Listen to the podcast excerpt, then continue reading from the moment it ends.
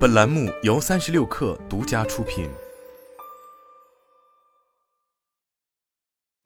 本文来自《哈佛商业评论》。根据我们对人才物色要求的研究，多数企业在其数字化转型的努力中，只将关注度集中于一部分岗位。这表明许多企业在改进其人才战略时，采取的方法并不足够普遍。成功驾驭这种数字化提速，需要转变和扩大企业上下所有岗位的职责。首席技术官。过去，首席技术官是新技术带来的机遇与局限方面的常驻专家。现在，CTO 们正受到号召，要求他们领导全公司范围的数字化转型。他们不仅需要制定新的数字化战略，通过新技术与企业其余业务之间的联系来确定可以创造价值的领域，而且同样重要的是，他们要在激励和协调同事接受这些新举措和技术方面发挥核心作用。在建设一种支持技术驱动型战略药物的文化方面。他们充当了捍卫者的角色。首席营销官，首席营销官传统上的工作重点是制定并执行企业的总体营销策略，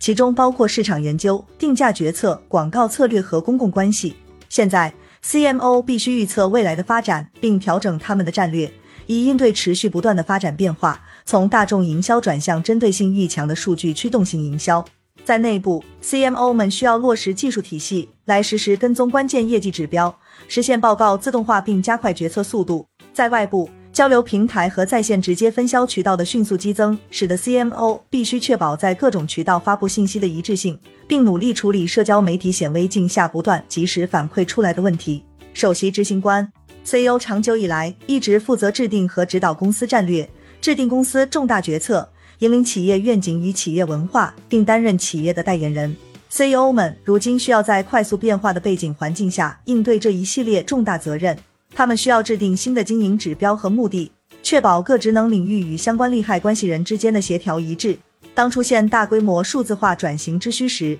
成功将取决于 CEO 是否有能力在企业内部以及向外部射中，清楚表明变革理由，传达前瞻性战略，以及树立能够推动转型的文化榜样。董事会，董事会的传统职责包括督查监管与合规问题，检查财务报表，为公司战略提供建议，制定 CEO 薪酬、聘用和解聘 CEO，以及任命新董事。如今，董事会的职责逐渐扩大到要求管理层对更大范围的目标和指标负起责任，包括长期的创新和投资，而不仅仅限于短期的财务业绩。在当今世界。安守数字化知识的董事会之必要，是因为它不仅关乎对未来机会的利用，而且涉及减少新的风险源。一个由精于技术的董事组成的董事会，能够有效提供技术投资方面的建议，针对未来需求选择合适的 CEO，并在必要时通过新董事招聘和系列培训来管理他们自己的学习和进修，从而为公司的长远成功做好准备。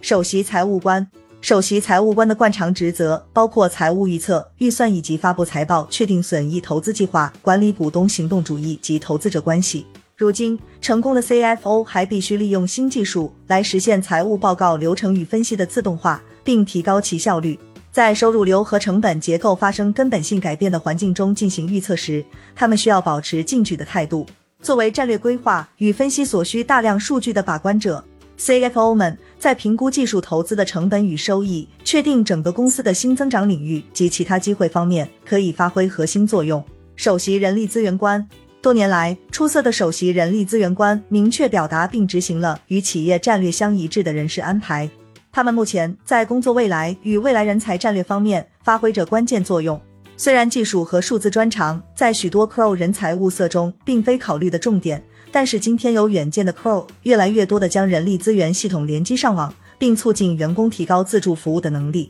他们正在落实人力资源数据分析系统，在他们的人才管理战略中寻找利用数据的办法。前进途中的一个主要挑战就是如何招聘和留用具有关键技术与数字能力的人，并根据技术进步的情况管理内部人才梯队。在最理想的状态下，Crowman 是变革计划和文化转型的合作伙伴。目的在于促进创新和敏捷度。我们认为，许多最高管理层职位在未来几年会发生一场革命。疫情让那些无法胜任技术快速转变挑战的高管暴露无遗。在某些情况下，在位者明显是不合适的领导，而换人的唯一障碍是缺乏合适的继任者。一旦董事会和最高层团队有时间物色新的人选，一旦年度分红发放后，更多候选人涌入外部市场，我们可能就会看到巨大的人员流动数量和一个波涛汹涌的环境。这将凸显深谙数字知识的富人与传统平民之间的巨大差别。随着对技术能力的需求变得愈加迫切，